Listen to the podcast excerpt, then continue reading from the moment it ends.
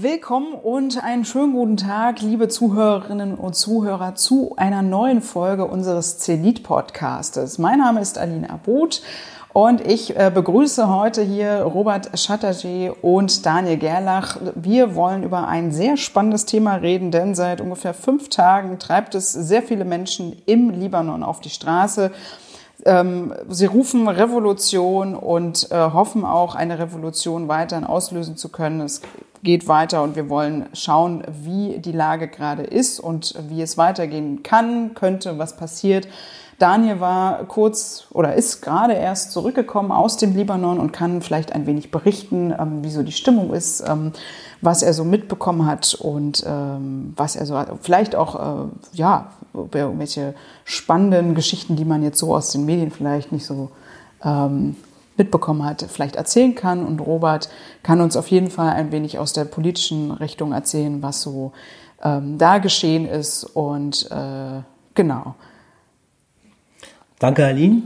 Ich, ähm, ich würde nur kurz gerne erklären, warum ich jetzt unbedingt als, ähm, als Experte gewissermaßen zum Libanon spreche. Ich habe selber zweimal längere Zeit im Libanon gelebt, habe über das Land meine Magisterarbeit geschrieben, konkret auch über die Macht der politischen Parteien in der Gesellschaft.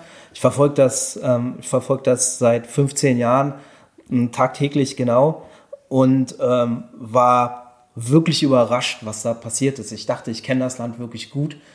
Äh, alle sogenannten Libanon-Experten hatten sich so ein bisschen arrangiert und waren so ein bisschen fast verzweifelt. Alle Libanesen kennen die Probleme ihres Landes ganz genau und können die detailliert beschreiben. Die wissen ganz genau, wer sich wo Geld abzwackt und wo ganz genau was falsch läuft.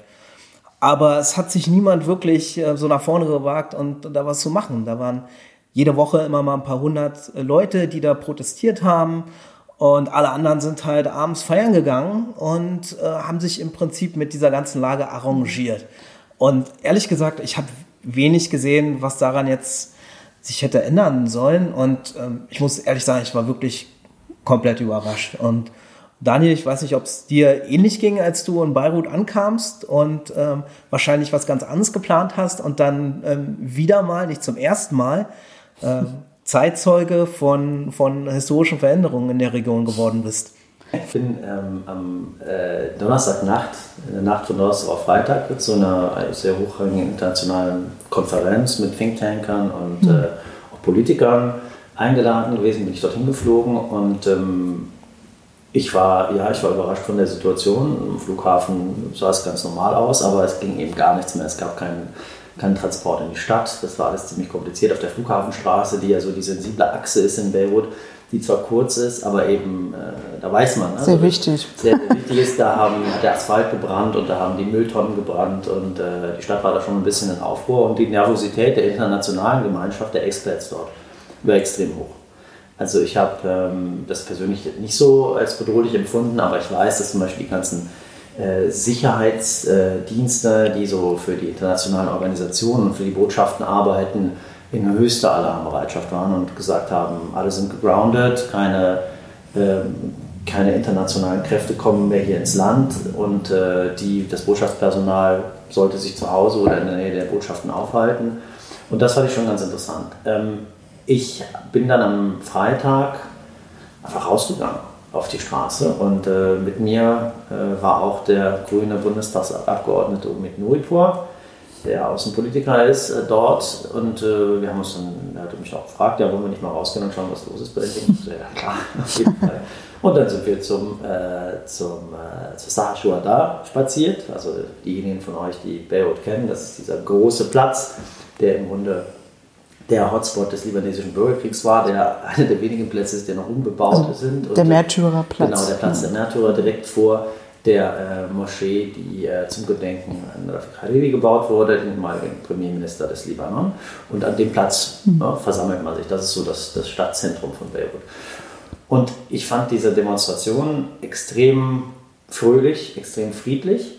Das bedeutet nicht, dass die Menschen nicht sauer sind, aber es war trotzdem so, dass man merkte, hier ist eine extrem positive Stimmung, was auch damit zu tun hatte, dass am selben Tag äh, sich auf der, der, der, amerikanischen Universität in Beirut, eine Uni, so eine Elite-Uni, wo aber auch alle Konfessionen und alle sozialen Gruppen äh, vertreten sind, äh, Universitätswahlen waren, also Universitätsratswahlen, so eine Art Studienparlament. Und ähm, die haben sich dann äh, spontan entschlossen, das zu canceln und sind allesamt mit allen Gruppen auf den Platz gegangen. Das Besondere war aber da, normalerweise ist das alles sehr parteipolitisch. Robert, du hast gerade eben erzählt, schon sich mit der Macht der Parteien und der Gruppen äh, intensiv beschäftigt.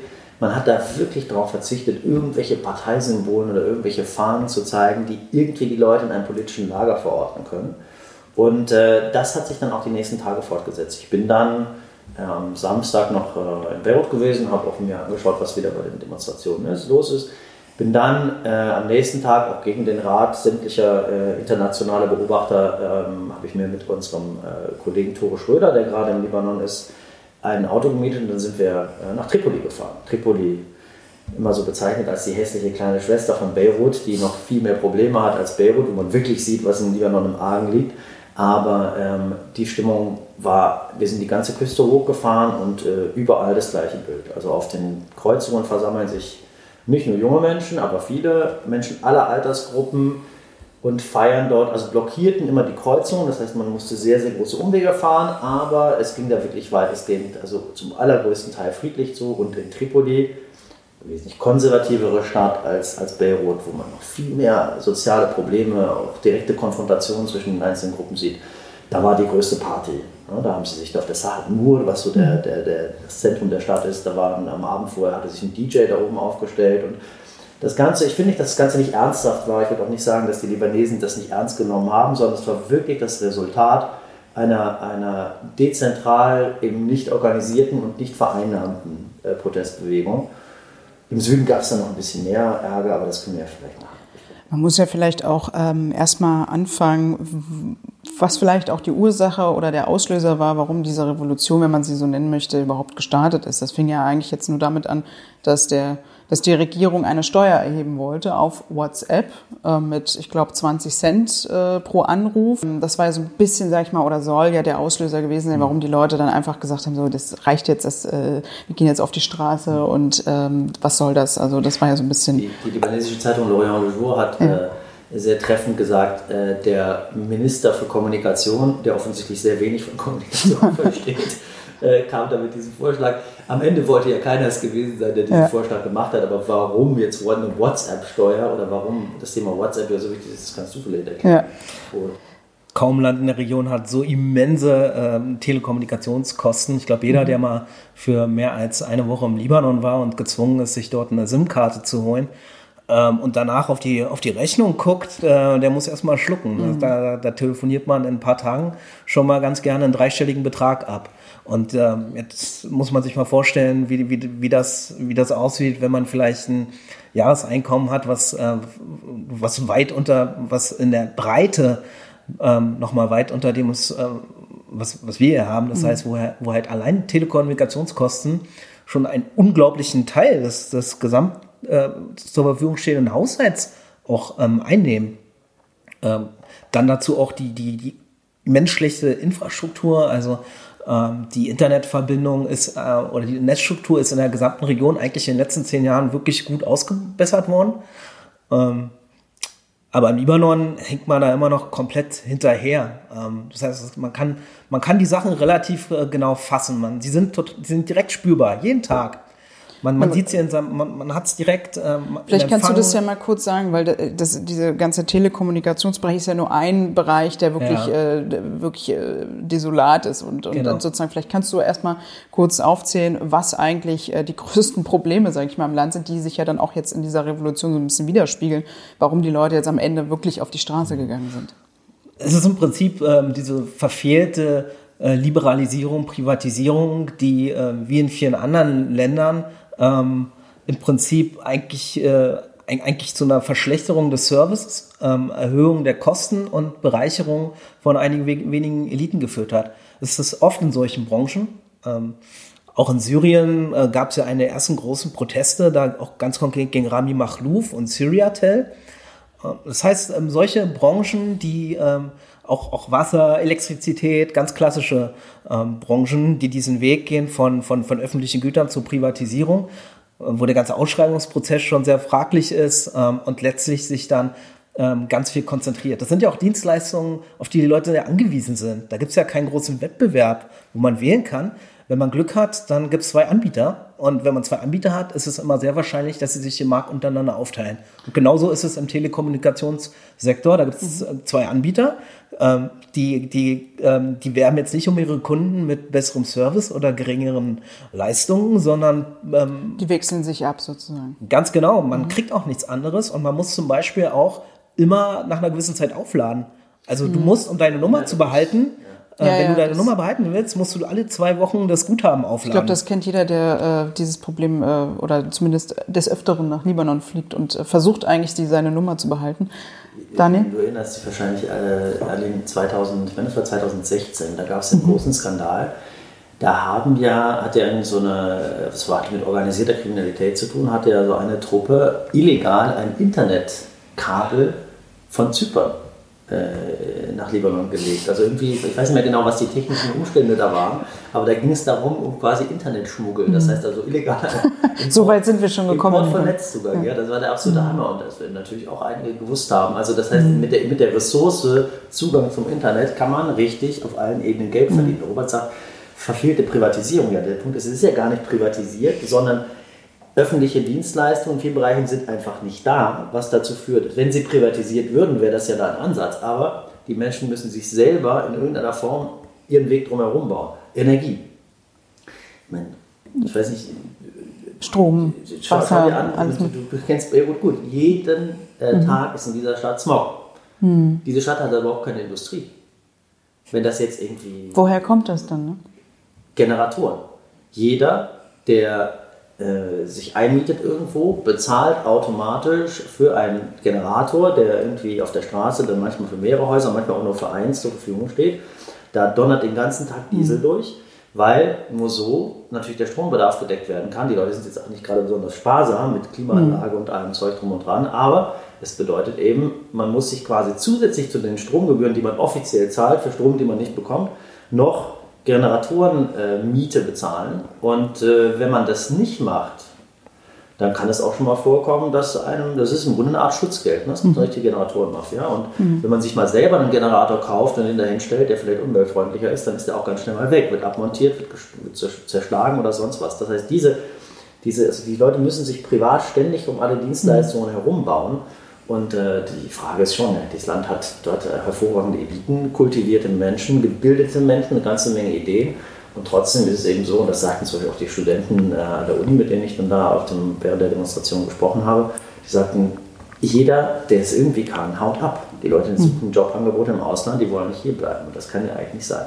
Ich würde aber trotzdem, du hast gerade das Wort Revolution benutzt, ich würde sagen, da sind wir noch nicht. Also es ist jetzt, es sind Proteste und die sind auch äh, ausdauernd und energisch, aber eine Revolution wäre ja so ein Umsturz der politischen Verhältnisse, der politischen Klasse.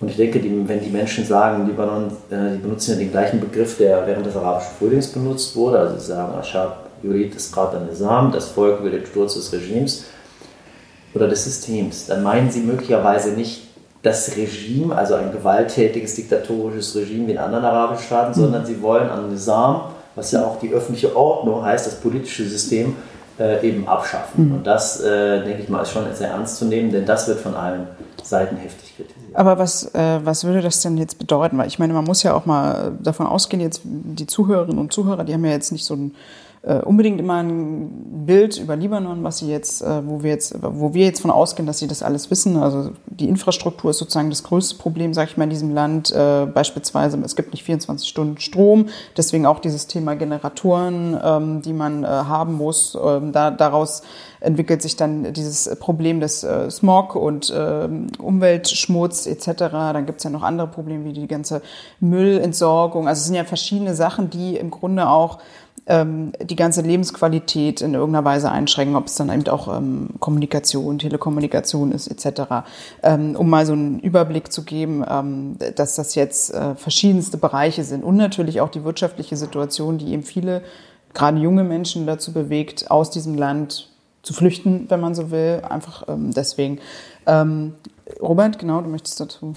Ich würde sogar sagen, dass es äh, Teil einer, eines fast perfiden Kalküls ähm, dieser Eliten ist, die gut gebildeten Leute aus dem Land zu treiben und darauf zu spekulieren, dass die durch ihre Rücküberweisung das Ganze schon irgendwie am Laufen halten.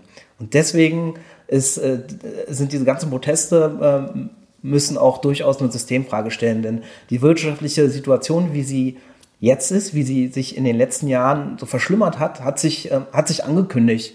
Ähm, Libanon lebt total auf Pump, ist total darauf angewiesen, dass aus der Diaspora Rücküberweisung kommt, hat, äh, hat in den letzten Jahren aber ein immer größeres Defizit angehäuft und da hat sich schon angedeutet, dass das so nicht weitergehen kann. Dass man nicht darauf spekulieren kann, dass die ganze Zeit von außen zugeschossen wird und dass man sich überhaupt gar keine ähm, Gedanken machen muss, wie es weitergeht. Ähm, ich glaube, was die Leute, was die Eliten äh, so trügerische Ruhe gewiegt hat, ist, dass ihr eigenes Geschäft ganz gut gelaufen ist. Ähm, weil wir, ähm, egal, ob man jetzt Müll, Strom, Telekommunikation sieht, die Leute, die davon profitieren, die machen ein gutes Geschäft. Die brauchen gar nicht ähm, gute ähm, Dienstleistungen zu liefern, um selber am Ende gut dazustehen. Die merken das in dem Die haben Sinne ja wahrscheinlich auch nicht. keine Sorgen, weil sie eben äh, denken, Richtig. für sich fühlt sich alles gut an. Genau, sie aber haben gar kein Interesse untere- daran, genau. das System zu ändern. Ähm, aber das gesamte System kann so nicht funktionieren. Also Libanon so als Rentierstaat ist, ist so nicht, ist, ist so nicht möglich. Und und man hat jetzt schon gesehen, da, wenn, wenn, da, wenn, wenn das Geld nicht mehr reinkommt, dann steht man, dann steht man völlig äh, verloren da. Aber jetzt geht es vielleicht mal auf dieses, dieses Thema WhatsApp steuern, weil das wurde ja ziemlich breit getrieben, weil es natürlich auch so catchy ist. Ja. Ähm, ich glaube, die große Aufregung, die da losgegangen ist, hatte nicht nur damit zu tun, dass man jetzt irgendwie WhatsApp besteuern möchte, was das Kommunikationsmittel der Wahl ist, sondern das war auch, haben auch einige Kommentatoren so äh, gesehen. Die Tatsache, dass eine Regierung in einer dermaßen existenziellen wirtschaftlichen Krise keine andere Ideen hat, als das zu machen, hat einfach gezeigt, dieser Laden ist am Ende. Ja, also ich glaube, das ist tatsächlich, das, das war einfach, die, das hat, hat dermaßen äh, dokumentiert, wie ideenlos und unfähig äh, die Regierenden sind, oder aber wie wenig ernst sie, wie wenig sie verstanden haben, wie ernst die Situation ist. Man sagt, Robert, der, das ist ein perfides Kalkül, die Leute aus dem Land zu treiben, damit sie dann nachher wieder schön Geld zurücküberweisen. Ich weiß nicht. Also das ist zwar, das ist schon eine gewagte These. Das ist Sagen wir so, man hat sich darin eingerichtet. Man hat sich dann eingerichtet, ob das jetzt tatsächlich ein Kalkül ist, denke ich nicht. Ich denke, hier kämpft jeder. Also das- Oder es gab nicht diesen, ähm, ich wollte nur damit erklären, warum, warum es dort keinen Handlungsdruck gab. Warum, warum auch viele dieser Eliten wirklich davon jetzt so überrumpelt wurden und überhaupt gar nicht damit gerechnet haben, dass plötzlich dieser Widerstand kommt. Wie siehst du das? Also ich meine, ähm, äh, diese, diese, dieser Drang ähm, aus diesem Land rauszugehen, also ich habe das Gefühl, das gibt es schon seit, äh, ich weiß nicht, äh, Jahrzehnten im Grunde. Ähm, also zumindest in der, in der oder in meinem familiären um, Umgebung, sagen wir es mal so. Aber ähm, ich weiß nicht, ob man sagen kann, dass die damit überhaupt nicht gerechnet haben oder dass das nicht irgendwann mal explodiert oder dass sie das nicht mitbekommen haben. Weil ich, ich habe so das Gefühl, wenn man mit jungen, gerade jungen Leuten viel darüber redet, äh, wie es weitergehen soll nach der Uni oder was auch immer, dann kommt immer die erste, das erste Thema, ich will hier raus. Und ich kann mir irgendwie auch nicht ganz vorstellen, dass die, dass das so an den Politikern oder an den Eliten jetzt äh, so völlig vorbeigeschrammt ist. Oder sie haben es einfach sozusagen ausgeblendet für sich und äh, gesagt, ach, ist mir egal, weil ich, ich meine, würde das denn jetzt wirklich so viel bringen oder haben die wirklich das, das, die Vorstellung, dass wenn die Leute jetzt woanders sind, jetzt, was ich in Deutschland, Amerika oder sonst wo, dass es ihnen mehr Geld bringt, als wenn sie die Leute bei sich behalten? Weil gerade, gerade wenn man einfach mal die religiöse Zusammensetzung in, in, im Libanon sieht, dann kenne ich jetzt aus dem familiären Umfeld äh, gerade die, weil mein Vater aus dem christlichen Bereich kommt, da gerade diesen Drang, ähm, die Leute da zu behalten, damit sich eben das nicht auch noch ähm, äh, wieder so ein Ungleichgewicht entsteht. Also ähm, grundsätzlich gibt es da einfach ein großes Potenzial, was verschwendet wird. Die Leute werden an ähm, wirklich fachlich äh, Top-Universitäten, die immer noch Ja. äh, meiner Meinung nach zu den besten der, äh, der gesamten Region gehören, ähm, top ausgebildet, ähm, aber sie bleiben nicht dort, sie gründen dort keine Unternehmen, sondern äh, sie gehen ins Ausland und überweisen dann Geld, damit ihre Familienangehörigen ihre Grundkosten ähm, abdecken können. Das heißt, es wird kein, kein, kein neuer Wohlstand geschaffen.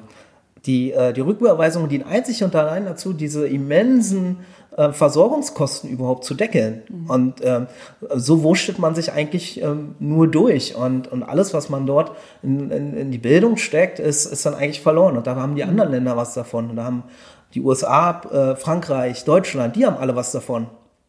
Aber, Aber der Libanon nicht. Ja. Und dann, und dann, äh, dann kommt das, äh, das Absurde, wenn da mal ein Libaneses irgendwo in der Welt geschafft hat irgendwie äh, Milliardär geworden ist oder erfolgreicher Unternehmer oder ja genau. Genau dann sind wir ja, ja. einer von uns äh, und ähm, genau das aber dabei einfach zu sagen wir versuchen die Leute eigentlich bei uns zu behalten. Ich meine das bringt ja im Grunde mehr äh, als äh, seine eigenen die man so so ausgebildet hat dann einfach dazu lassen dass genau, man einfach da motiviert oder vielleicht mhm. auch mit mehr Angeboten. Ich meine das ist ja das was fehlt im Grunde ne Genau, gerade im Land im Libanon, in dem es ja an sich eh nicht besonders viel Industrie gibt, also die nochmal viel mehr als noch andere Länder ähm, vor der Herausforderung stehen, womit wollen wir eigentlich unser Geld verdienen? Ähm, Was sind denn so äh, Sektoren, um jetzt mal Leute, die sich nicht hm. so gut auskennen, ähm, was exportiert, importiert, vielleicht kann man das so kurz überschlagen, ähm, oder also importiert, importiert wird alles. Wahrscheinlich äh, alles, klar, genau. Du kriegst ja auch alles. Äh wirklich alles. Ist, äh, Aber womit verdient denn Libanon jetzt außer mit seinen ganzen Generatoren etc. Ähm, noch so Geld? Vielleicht kann man das so. Tourismus. Ja, anderes. Also Tourismus, Tourismus natürlich, klar. klar. Ähm, und da ist nicht der Tourismus der ausländischen Studienreisenden äh, gemeint, sondern da ist natürlich vor allem der, der, der, der, libanesische Tourismus mhm. natürlich. Also, und natürlich profitiert man davon dass viele Länder in der Region den Libanon so als neutralen Platz betrachtet haben über lange Zeit, wo man mal hinfahren kann, um Party zu machen. Schweiz des Orients. Genau, die Schweiz des Orients, wo, wo man auch gerne, dann äh, Immobilien kauft, um halt einfach einen Platz dort zu haben, falls es, ne, wo man sich hier mal zurückziehen kann. Und ähm, natürlich der Bankensektor war äh, im Libanon äh, wichtig. Mhm. Es gab zwar, der war, der ist zwar sehr, sehr schlecht reguliert, äh, da gab es auch ziemlich Druck. Und jetzt gibt es ja das Problem, dass der Bankensektor sehr stark unter amerikanischen Sanktionsdruck gerät, ne? weil im Zuge der amerikanischen Iran-Sanktionen die auch die äh, Hezbollah treffen sollen, mhm. natürlich die libanesischen Banken ziemlich Schwierigkeiten bekommen. Und ähm, das ist einer der Punkte, die die Situation natürlich auch verschärft haben. Handel ist ein wichtiges Thema für die Libanesen nach wie vor und der Dienstleistungssektor. Äh, wirklich so, und dann gibt es natürlich, klar, gibt es libanesische Produkte, die, ja. die, die, exportiert werden, aber die fallen hier nicht so besonders ins Gewicht. Aber das ist ja nicht so entscheidend. Meine, das ist, könnte ja eine moderne Gesellschaft sein. Ich möchte mal sagen, ich habe ich habe am, Fre am, Freitag äh, Paul Salem getroffen. Paul Salem ist der Chef des äh, Middle East Institutes, also ein bedeutender Think Tank in Washington. Und Paul kommt aus Beamta, also aus der Nähe von mhm. Beirut. Ähm, und ich habe mit ihm lange über das Thema gesprochen. Die Frage, kann dieses politische System eigentlich unter dem Druck, unter dem, unter dem es sich befindet, überleben?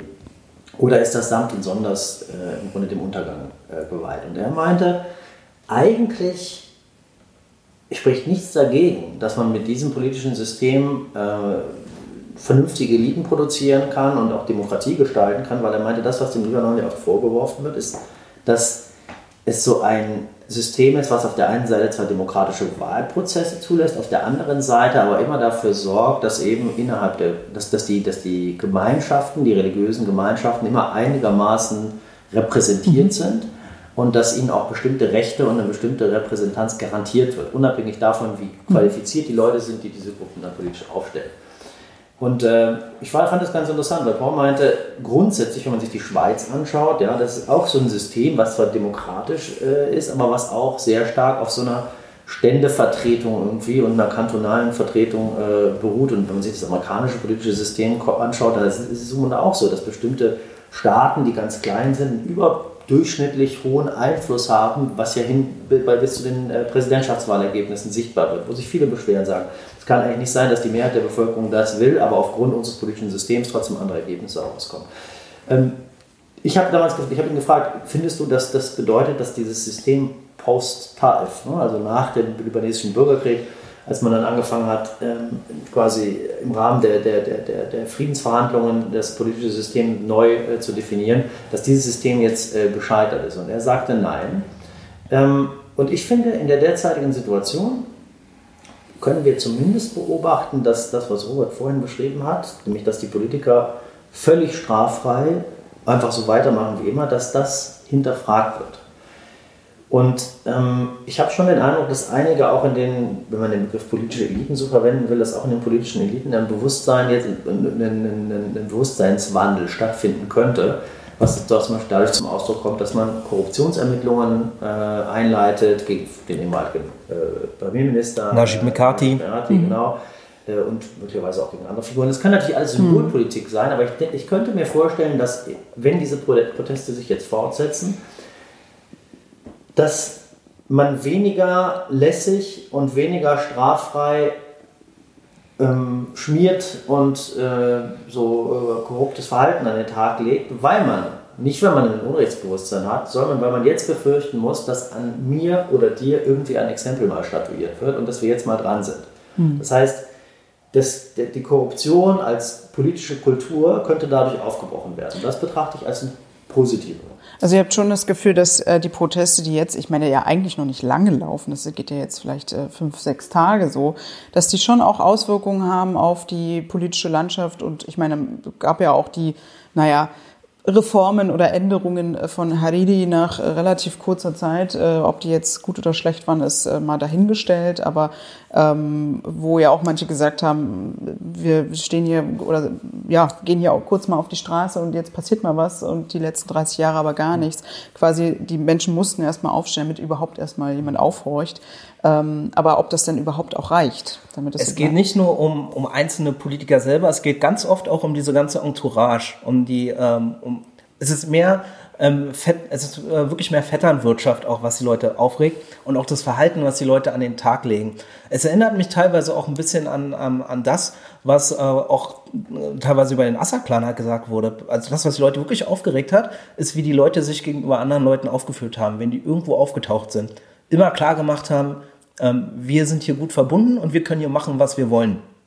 Im Land wie Libanon macht sich das zum Beispiel bemerkbar, so in Skiresorts wenn, äh, oder, oder in Bars, wenn da jemand ist, dessen äh, Papa irgendwie bei der Partei ist äh, und der kommt da rein und sagt, ja, ich, ich will hier den Teil des Clubs haben und, und die anderen, die könnt mal bitte alle, alle rausgehen. Oder am Flughafen irgendwie sich vordrängeln und sagt, mein, mein, mein Vater ist Minister, ähm, das sind diese Verhaltensweisen, die die gerade so emotionalisieren. Es ist nicht nur dieses, ähm, dieses äh, ich sag mal, abstrakt volkswirtschaftliche Extraktionsmodell, ne, sondern es ist ganz konkret, wie, ähm, wie Leute, äh, wie die Leute sich verhalten. Und das hat in den letzten Jahren nochmal extreme äh, extreme Blüten. Schon auch der Umgang miteinander. Ja, der menschliche Umgang. Ne? Das, also ja. das, das, habe ich immer wieder, ganz mhm. immer wieder diese Fälle, wo die Leute mit ihrem, mit, mit, mit ihren mit quasi ihren Leibwächtern oder ihrer, ihrer, ihrer, ihrer Bande im Prinzip. Im Prinzip sind es wie Banden. Manchmal erinnert es mich tatsächlich so ein bisschen ähm, daran, was man in, in, in, den 90ern so in Westafrika, in, in, in Liberia hatte oder so, wo die Leute dann mit ihren Jeeps und dann sind dann drei mhm. Leute mit einer Knarre und dann sagen wir hier, wir feiern jetzt drei Tage. Ja, Sowas. Also das ist interessant, diesen, diesen Aspekt habe ich so ähm, weiß nicht so lange mich da aufgehalten wie du, aber ich glaube, das also bin sehr oft dort und habe es so noch nicht erlebt. Aber ich kann das nur bestätigen ja. tatsächlich. Ja. Also gerade diese, äh, auch auch gerade ja. die, die jetzt nicht mehr im mhm. Libanon sind, weil sie eben den, während des Bürgerkriegs geflohen oder, sind. Oder, wenn sie zurückkommen oder überhaupt dahin fahren, dann äh, ist immer auch, also zumindest in äh, die, die ich kenne, die dann halt auch äh, gerade das betonen, dass der Umgangston oder die Umgangsform, der Respekt ist nicht mehr da. Oder ein anderes ähm, Beispiel, ist ein anekdotisches Beispiel. Das hatte mir vor ein paar Jahren ähm, ein, äh, ein deutscher Professor ähm, an einer libanesischen Universität, einer, sehr, äh, einer der teuersten libanesischen Universitäten, mal gesagt, ähm, dass da äh, vor dem Semester jemand von der Hezbollah ankam und gesagt hat, hier nächstes Semester studiert hier ein Neffe von Hassan Nasrallah. Aber der kommt nur zu den Examen. Fertig. So, Fertig. Das genau, richtig. Weil, ähm, das ist nämlich auch ganz interessant, letztendlich ähm, streben alle dieselben Statussymbole an. Es ist ja ganz interessant, es gibt ja also die libanesische Geschichte mangelt es nicht an Widerstand gegen dieses System. Da gab es eine Menge Bewegung und da kann man sich fast, fast alle Parteien angucken, die sich alle den Kampf gegen den äh, Konfessionalismus auf die Fahne geschrieben haben, die sich alle als äh, eher als Bewegung, als ähm, Elite sehen. Ähm, und äh, die aber letztendlich alle nach diesem Status streben, den diese alteingesessenen Eliten immer haben. Die wollen eigentlich auch sowas sein. Die wollen ihre Kinder auf eine gute Uni schicken die wollen ein schickes Haus haben. Ähm, die wollen all dieses Statussymbol auch haben. Aber und, ist das, und das nicht auch für, ja. für, für solche Parteien äh, wie die Hezbollah und Amal, die sich ja explizit als die Fürsprecher der Unterdrückten äh, dieser Gesellschaft ähm, äh, inszeniert haben. Und genau das fällt ihnen jetzt massiv auf die Füße. Obwohl sie ja jetzt im Grunde in diesen, während dieser Proteste ja wieder versuchen, als was anderes darzustellen und Natürlich. sich so da reinzubewegen, damit, ja. Also was ganz was. Ja, wurde, wurde gesagt, mhm. den Konfessionalismus versuchen ja alle irgendwie, kritisieren alle. Mhm. Ich vergleiche den Konfessionalismus im Libanon ein bisschen mit dem äh, Klimawandel im Rest der Welt. Ähm, es gibt eine kleine Minderheit, die ihn einfach negiert. Das, den Leuten kann man auch nicht helfen. Und alle anderen sagen, sie sind ja dagegen, sie tun aber nichts dagegen. Ja, das ist so ein bisschen das, das, das Phänomen, aber es ist immer wieder, immer wieder und alle tun sich dann zusammen und sagen, ja, wir wollen den Konfessionalismus überwinden. Aber letztendlich haben natürlich alle Angst, wenn man diesen Schritt dann wirklich gehen sollte und dann dieses politische System grundlegend reformiert, wer sind dann die Gewinner und wer sind die Verlierer. Und deswegen rückt, also rückt man nicht an diesem, äh, oder rüttelt man nicht an diesem Status quo. Das ist natürlich ein großes, äh, großes Problem im Land, aber du hast gerade Hezbollah und Amal gesprochen, ja, also diese schiitischen äh, Gruppen. Die, es ist noch nicht ganz ausgestanden, was da jetzt passiert. Ähm, in den Tagen, des, also wurde seit ich das verfolgt habe, war die Angst groß, dass irgendwann der Ruf kommt, so Freunde, wir müssen jetzt diese Proteste stoppen, denn du hast gerade den Wirtschaftslage angesprochen, wenn du den Verkehr im Libanon blockierst, dann blockierst du alle mhm. die entscheidenden Wirtschaftssektoren, über die wir gerade gesprochen haben. Dann legst du das Land lahm. Ja, es ist nicht nur, dass du Industriegewerkschaften hast, die jetzt irgendwie die Produktion stoppen, sondern. Streiken alle Land, unfreiwillig ja, sozusagen. Genau, streiken mhm. alle unfreiwillig. Und ähm, da wäre schon die Frage gewesen: schicken wir jetzt mal Leute rein, die das auflösen. Und das geht natürlich dadurch, dass man irgendwelche Schläger reinschickt, die Randale machen, um dann die Ordnungskräfte zu nötigen, dass sie die Demonstrationen auflösen.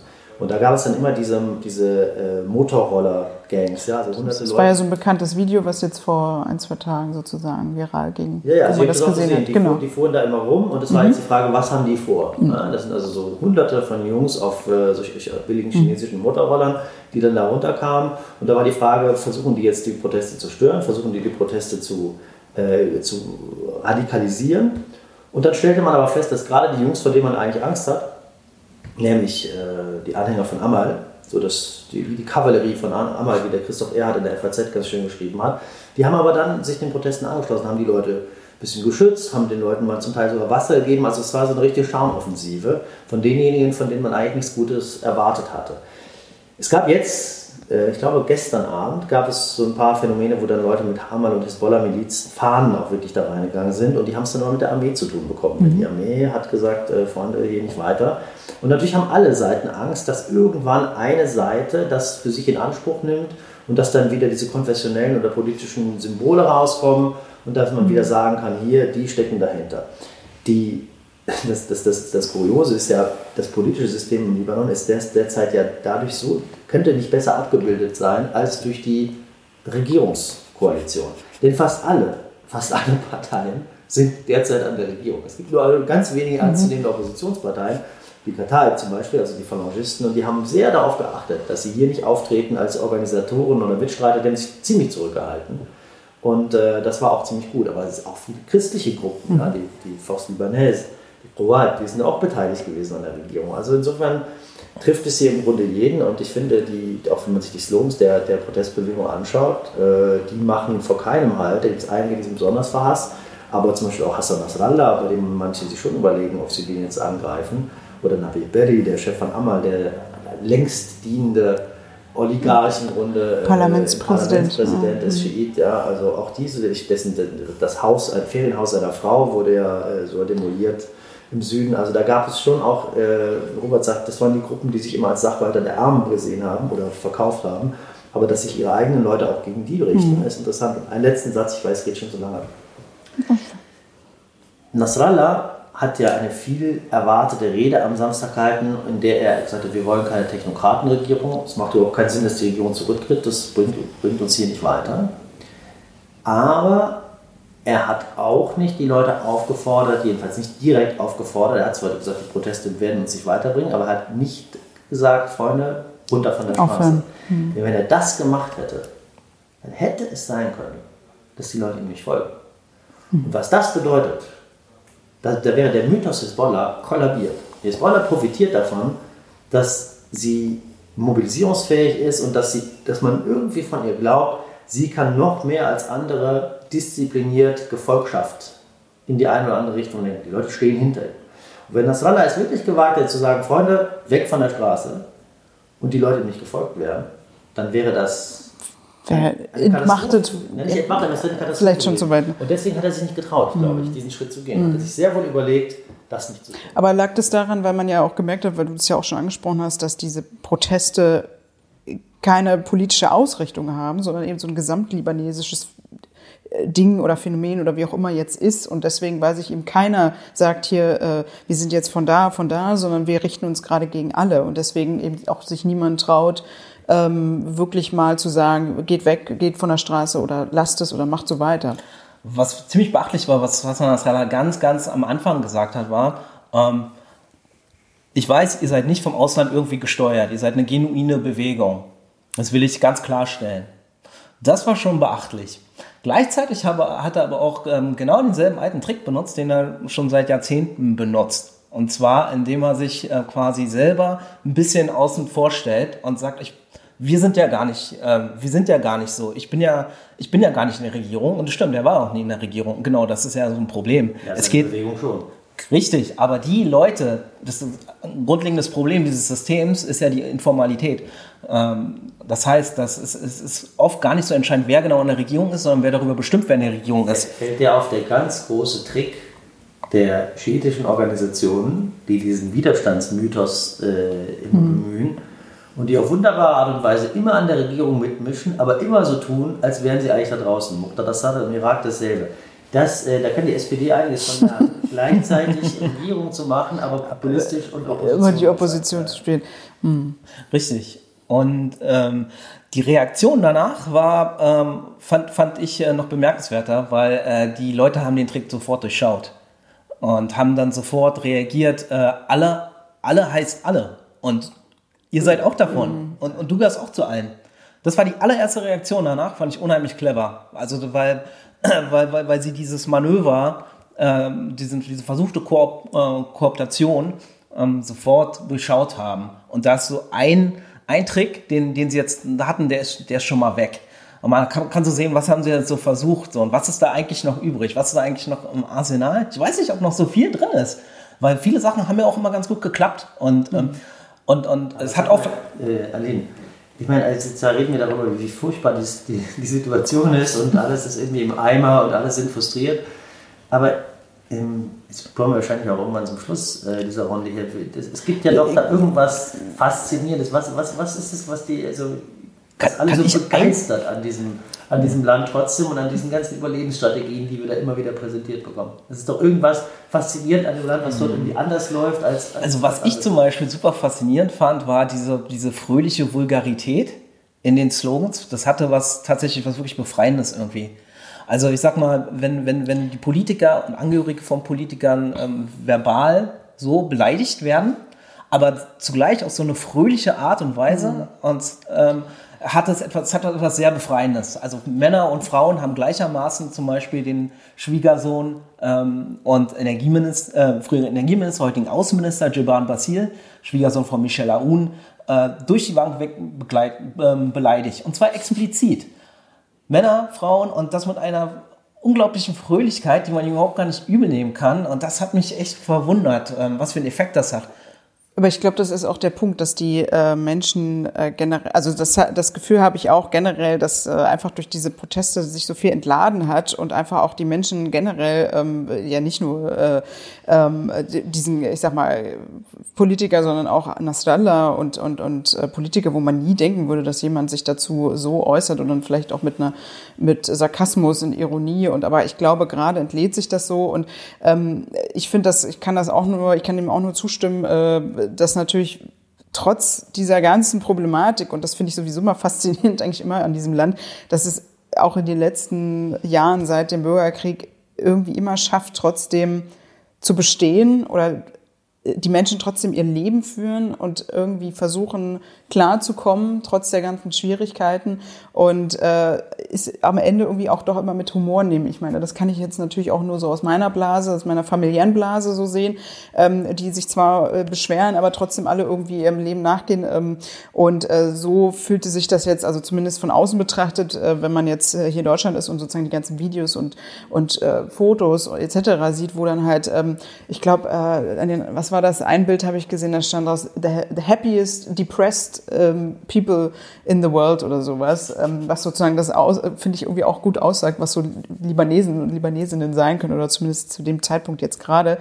Oder eben die dann irgendwie anfangen, ähm, äh, Dabge zu spielen äh, auf dem äh, Märtyrerplatz und einfach so sozusagen das irgendwie auch wieder ins Positive zu ziehen und irgendwie am Ende dann doch wieder zu sagen, das Glas ist äh, halb voll und nicht halb leer. Also das finde ich immer wieder faszinierend manchmal. Meine, dass, dass so viele äh, ja. Ausländer ähm, sich damit so solidarisieren und mhm. äh, dafür begeistern. Na klar, Libanon bleibt ein Fall für Fans. Äh, es ist ein kleines Land. Die Libanesen denken zwar, sie sind irgendwie der Nadel der Welt, aber das sind sie jetzt vielleicht dann auch nicht. Aber so viele Ausländer können sich natürlich damit solidarisieren, weil sie in Libanon keine Extrawurst bekommen. Ja? Wenn du als Deutscher oder Amerikaner in Beirut lebst, und das haben ja viele gemacht, da machen viele, dann hast du die, bist du mit den gleichen Alltagsproblemen mhm. konfrontiert wie die Libanesen, auch wenn du vielleicht ein bisschen privilegierter bist, weil du, mehr, weil du Geld mitbringst. Aber trotzdem, Stromausfall hat man trotzdem. Genau, du kannst dich solidarisieren mit der, mit der Art und Weise, äh, wie die Leute äh, da also ihren Frust rauslassen. Ob ich jetzt wie du, Robert, so unglaublich begeistert davon bin, dass da ständig irgendwie die, äh, die, die, die, die Vagina der Mutter des äh, Außenministers äh, bemüht wird, ich, ich, also, ich zitiere ungern Henrik Broder, aber in dem Fall muss man schon mal sagen, der Pöbel muss nicht gerecht sein, hat er mal gesagt. Und das ist, da ist natürlich auch was dran. Klar, ähm, man muss aufpassen, dass man nicht irgendwann in so eine Gelbwesten-Mentalität verfällt, wo es einfach nur darum geht, haut ab, haut ab, weg, weg, wir wollen, dass ihr alle geht, äh, denn das führt einen auch nicht weiter. Und ich denke, die große Herausforderung wird sein, innerhalb dieser ganzen Blendmanöver äh, und Ablenkungsmanöver, die die libanesischen politischen Eliten da schon abgefeuert haben und geführt haben in den Jahren, doch nicht ganz äh, den Blick äh, oder den Blick dafür zu schärfen, was davon eventuell doch ernst gemeint sein könnte und äh, nicht grundsätzlich zu sagen, das ist alles korrupt, das ist alles Blödsinn. Denn wenn man das, man, Ali, du machst ja selber eine, eine Sendung, die heißt die da oben, wo du irgendwie der Jugendzielpublikum äh, erklärst, was im Bundestag so los ist. Mhm.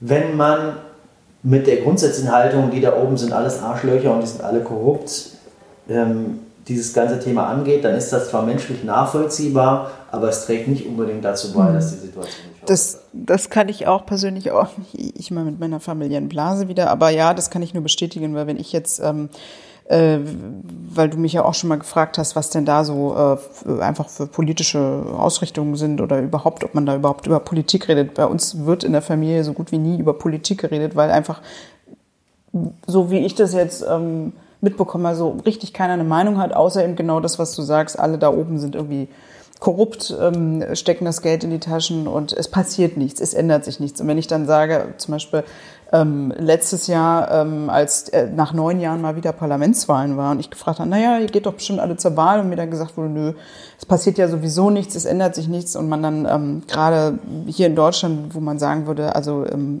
Demokratie ist schon etwas, was man äh, nutzen sollte oder wo man auch stolz sein, äh, drauf sein kann und gerade auch Libanon, was ja im Grunde auch eine, äh, im Grunde eine Demokratie ist oder zumindest die Möglichkeit hat, irgendwas zu wählen, ja, und dann eben nicht hinzugehen, dann finde ich das natürlich schon ähm, ziemlich schlimm, aber ich kann es ihnen auch nicht irgendwie verübeln, weil ich kann natürlich diese Grundhaltung auch dann wieder verstehen, aber ähm, trotzdem, um jetzt mal, weil wir ja auch immer gucken müssen, dass wir jetzt hier nicht äh, ausufern äh, und ich ja hier auch eine etwas moderative äh, Position habe, möchte ich trotzdem euch nochmal so am Ende fragen, ähm, es ist natürlich immer schwer zu sagen, was so passiert oder wie es weitergehen kann. Aber was könntet ihr euch vorstellen, was jetzt natürlich vielleicht noch passieren könnte? Was passiert vielleicht oder was könnten politisch sich vielleicht noch ändern? Kann sich wirklich was ändern oder ist es wirklich eher so, dass ähm, man stark gestartet hat, aber jetzt ist vielleicht so, so, so langsam wieder so eine, so, eine, so eine Bewegung wird, die jetzt ähm, sich vielleicht wieder entspannt und man dann irgendwann merkt, naja, so richtig passiert nichts. Ähm, die Politiker äh, machen nur Symbolpolitik und eigentlich ändert sich nichts, weil ähm, die eben einfach an der Macht sind und ähm, man ja nicht einfach mal eben so ein System umstürzen kann. Also was kann jetzt überhaupt vielleicht passieren oder was muss passieren? Kann vielleicht auch von außen noch ein bisschen Druck ausgeübt werden, sollte überhaupt, sollte zum Beispiel auch äh, die internationale Gemeinschaft ein bisschen ähm, Druck machen, damit sich dort was ändert. Was, was denkt ihr? Ich denke tatsächlich, dass man innerhalb des bestehenden politischen Systems durchaus was erreichen kann. Ähm, ich denke, dass man das über Wahlen machen kann. Ich finde gar nicht so sehr, dass sich die, ähm, die Wahlgesetze ändern müssen, eher die Wahlkampfgesetze müssen sich ändern, weil die natürlich ähm, die, die Eliten extrem ähm, bevorzugen. Es gibt schon eine Reihe von, von, von, von ähm, äh, zivilgesellschaftlichen Initiativen im besten Sinne. Alle Parteien sehen sich natürlich auch als Zivilgesellschaft, aber ähm, an Gegenmodellen, die äh, sind vor allen Dingen in Beirut. Da gibt es so eine Gruppe äh, ähm, Beirut Madinati. Die, die haben eine Person ins Parlament. Ja, ja. genau, aber das, das ist ein Aber Anfang. immerhin. Ne? Ähm, das, ähm, man braucht ähm, in dem System halt Listen. Also die Leute schließen sich ja immer auf den Listen zusammen. Mhm. Grundsätzlich äh, glaube ich, es muss auch schon, schon eine Bereitschaft zu so einem Übergang sein, sich auch aktiv in der Politik zu beteiligen. Colonna Watani war ja auch so eine. So ein, äh, genau, so eine und ähm, mhm. das wird natürlich die große Herausforderung sein. Ich glaube, das System ist dafür noch besser, fast noch ist schon fast besser geeignet als viele andere Wahlsysteme in der, in der Region. Es muss halt nur die, wirklich die Bereitschaft kommen, auch die wirtschaftliche Möglichkeit, mhm. überhaupt sowas zu machen. Das ist, ja der, das ist ja oft ein Grund, warum sowas nicht passiert. Weil Wahlkampf zu machen, ist, ist, eine, ist eine teure Angelegenheit. Das heißt, da könnte man tatsächlich ganz konkret ansetzen und dann könnte man natürlich auch die Leute beim Wort nehmen und sagen, okay, wenn euch das wirklich wichtig ist und ihr eben nicht nur ähm, äh, haut ab, haut ab und ein bisschen Dampf ablassen wollt, dann habt ihr ähm, die Möglichkeit. Also da ist über diesen, diesen Weg das durchaus möglich. Da kann man auch durchaus mal Satari dann beim Wort nehmen und sagen, okay, deine Reformvorschläge können wir jetzt, finden wir jetzt nicht so doll, aber du hast ja vorgeschlagen Neuwahlen. Warum nicht? Ich denke, da ist durchaus ein Punkt, wo, wo, ähm, äh, wo, wo man konstruktiv durchaus andocken kann. Aber dafür müssen noch mehr Leute auch langfristiger auf jeden Fall bereit sein, sich in der Politik zu engagieren mhm. und, und Listen zu bilden. Du hast dann nach der internationalen Gemeinschaft gefragt und eben haben wir für über die ganzen libanesischen Experts der Auslandslibanesen gesprochen. Es gibt wirklich Top-Leute. Und äh, ich habe mit einigen gesprochen, die sich auch in letzter Zeit immer mehr zusammenschließen. Libanesen in Europa, in Amerika, die sagen, wir müssen hier, die, die ganzen Auslandslibanesen, wir sind Teil des Libanon mhm. und wir müssen was machen. Äh, sich zusammenschließen, Investitionen vorbereiten, äh, Masterpläne machen und so weiter. Also dass die Zivilgesellschaft hier Druck ausübt. Ich denke, die Libanesen sind schon eigentlich ganz gut in der Lage, sich selbst zu organisieren und, und die internationale Gemeinschaft sollte die Libanesen nicht als Sonderfall behandeln, sondern die gleichen Maßgaben äh, oder die gleichen Ma Maßstäbe ansetzen bei Transparenz und so weiter wie bei anderen Staaten auch. Druck ausüben, da wo es die internationale Gemeinschaft betrifft, zum Beispiel die Vermüllung und, und, und systematische Verschmutzung des Mittelmeers, dass da einfach Müll, äh, giftiger Müll ins Meer geworfen wird. Wenn du mich fragst, dann müssten die Europäer Sanktionen gegen mhm. diejenigen verhängen, die da in den äh, entsprechenden äh, Aufsichtspositionen sind. Dann wäre das Thema auch sehr schnell erledigt, wenn die nicht mehr in Europa einkaufen gehen können und unterhalten. Aber da sagen die Europäer, oh, das ist schwierig, das können wir nicht machen, da haben wir nicht die Instrumente für. Die internationale Gemeinschaft sollte vor allem aber darauf achten, dass der Libanon nicht wieder zum Schlachtfeld wird eines Interessenkonflikts, in dem die Amerikaner mit den äh, Iranern und jetzt kommen die Russen noch dazu und allen möglichen anderen Mächten versuchen da äh, ihre Konflikte auszutragen. Das würde dem Libanon großen Schaden zufügen. Jeder will da irgendwie präsent sein. Ich habe da Verständnis für. Das ist irgendwie so ein Selbstläufer. Man muss immer im Libanon irgendwie ein Finger im Spiel haben, aber aufpassen eben, dass man die Situation da nicht äh, überlastet. Und äh, was ich so mitnehme an in, der, in einer großen amerikanischen Zeitung gab es neulich den Titel, äh, wir haben Syrien verloren, lasst uns den Libanon retten. Und da hat eine Libanesin äh, auf Twitter geschrieben, äh, so wie ihr Libyen und Syrien gerettet habt, lasst bitte die Finger von uns, wir können das selber. Und ähm, eine gewisse Sensibilität, nicht sagen, wir haben damit nichts zu tun. Auf der anderen Seite sich aber auch nicht zu sehr einmischen, ist, glaube ich, eine ganz gute äh, Richtlinie für das Land. Mhm. Ja, ein äh, spannendes Thema zu einem spannenden äh, kleinen Land, äh, was äh, jetzt auch, ähm, ja, wo wir natürlich schauen werden, wie es auch weitergeht. Im Endeffekt ist es ja noch nicht vorbei oder irgendwie zu Ende. Und ich meine, wir werden da, glaube ich, noch weiter drauf schauen und auch weiter drüber reden. Ähm, Demnächst wollen wir mal ein bisschen mehr von dir dazu hören, denn äh, du ja. dich ja nicht nur zum Vergnügen mit dem Libanon, sondern. Nein, äh, aber. Wir starten jetzt langsam und es äh, ist natürlich äh, schön oder auch nicht schön, dass es jetzt mit solchen Protesten äh, anfängt, aber wir können auf jeden Fall ähm, viel mehr demnächst präsentieren, denke ich mal. Wir wollen auf jeden Fall diesen Podcast auch voranbringen mit mehr Themen, mehr ähm, ja, Diskussionen, mehr Gesprächen und ich glaube, da kommt und da folgt jetzt auch in Zukunft auch noch viel mehr. Also Themen, bleibt dran. Die Themen gehen uns auf jeden Fall nicht aus. Definitiv ähm, nicht. Wenn wir, wenn wir, wenn wir gerade in unsere Region gucken, ähm, ich glaube, in, den Mehr, in der Mehrzahl der Länder fast, wenn wir jetzt mal alle durchgehen, ähm, gibt es gerade wirklich, wirklich eine große Bewegung. Gibt es ähm, tatsächlich die viel beschworene zweite Welle? Ist real, die ist da. Gehen wir alle Länder durch, von Nordafrika angefangen. Ähm, und es kommen sogar Länder durch, mit denen wir gar nicht gerechnet haben. Ähm, gerade mit Irak und Libanon. Was ich mich frage ist, ähm, dann gibt es noch diese zweite Kategorie, die wir immer in, ähm, das, in, in die Kriegskategorie ab, ähm, so verlagert haben die, äh, die aber doch auch sehr viel gemeinsam haben ähm, mit, mit den Ländern, die wir jetzt, auf die wir jetzt so positiv gucken. Was ich mich frage, wie können wir diesen Blick vereinen, diesen jetzt, diese, diese, diese neuerliche, sehr positiven, konstruktiven Blick, gerade zum Beispiel auf ein Land wie Libanon, ähm, kann man den Blick nicht mit der gleichen Menschlichkeit auch auf die Menschen in, in Syrien, in Libyen, anwenden, die strukturell sehr ähnliche Probleme klagen, wo unser Blick aber vor allen Dingen darauf geht, Mensch, da müssen wir jetzt noch Schlimmeres verhindern oder da, da ist ja fast alles verloren. Ein sehr viel pessimistischerer Blick. Ähm, wie siehst du das, Daniel? Wie kann man, wie kann man so diese Sichtweise ähm, so ein bisschen, um das jetzt mal abzuschließen, ein bisschen gesamt, gesamtregional zu sehen, Vielleicht kannst du es äh, kurz, kurz fassen, damit wir trotzdem nicht jetzt noch einen neuen genau. Topf aufmachen, sondern das dann gerne in, einem neuen, in einer neuen Folge. Ja, also ich meine, das, vielleicht hat das was damit zu tun, dass ich irgendwie jetzt schon 20 Jahre Zenit mache und mich mit dieser Region so lange beschäftige. Aber ich finde, ähm, es gibt einen gemeinsamen Nenner und das ist nicht immer nur auf die Geopolitik zu schauen, sondern auf das, was in den Gesellschaften passiert. Denn da kommen Überraschungen her. Von den Regierungen werden wir keine Überraschungen erwarten. Da kann man vielleicht die eine oder andere positive Beobachtung machen. Aber die Überraschungen kommen aus den Gesellschaften, unabhängig davon, ob die Länder sich im Krieg befinden oder in einer Situation wie Libanon. Und deswegen sind es gute Zeiten für Zenit.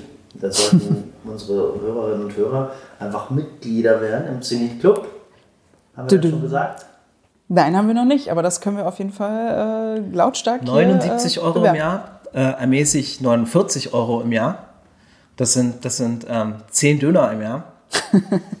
Sage ich immer ganz gerne. Ein guter Vergleichspreis, es, genau. Es ist nicht so, dass man dadurch zehn Döner unbedingt einsparen muss, aber. Ähm, wir geben eine aus, wenn ihr. Ähm, das können wir auch machen. Genau, und dann äh, als Mitglieder äh, werdet ihr uns auch ein bisschen öfter live erleben und persönlich. Und äh, natürlich mehrmals die Woche aktuelle Analysen, Inhalte, Reportagen und überraschende Dinge sehen, die ihr vielleicht so in den sozialen Medien nicht zugespielt bekommt und äh, die genau das abbilden, von dem wir die ganze Zeit reden, nämlich die Überraschungen, die aus den Gesellschaften des Nahen Ostens kommen, die wir gerne haben, mit Leidenschaft betrachten, auch wenn wir natürlich immer eine gewisse kritische Distanz behalten. Das ist auf jeden Fall ein gutes Schlusswort. Also auf jeden Fall dranbleiben, ähm, abonnieren ähm, und äh, Clubmitglieder werden. Ich glaube, da macht man äh, heutzutage nichts mehr falsch, gerade nicht nur, wenn man sich für diese Region interessiert, sondern auch so. Ähm, also bleibt dran, hört uns weiter. Wir, es kommt auf jeden Fall noch viel mehr. Ähm, wir wachsen weiter, wir wir ja, entwickeln weiter und. Und wir geben ähm, euch keine WhatsApp-Steuer. Nein. also Ciao. Genau. Ciao. Danke Daniel, danke Aline. Tschüss. Danke Robert.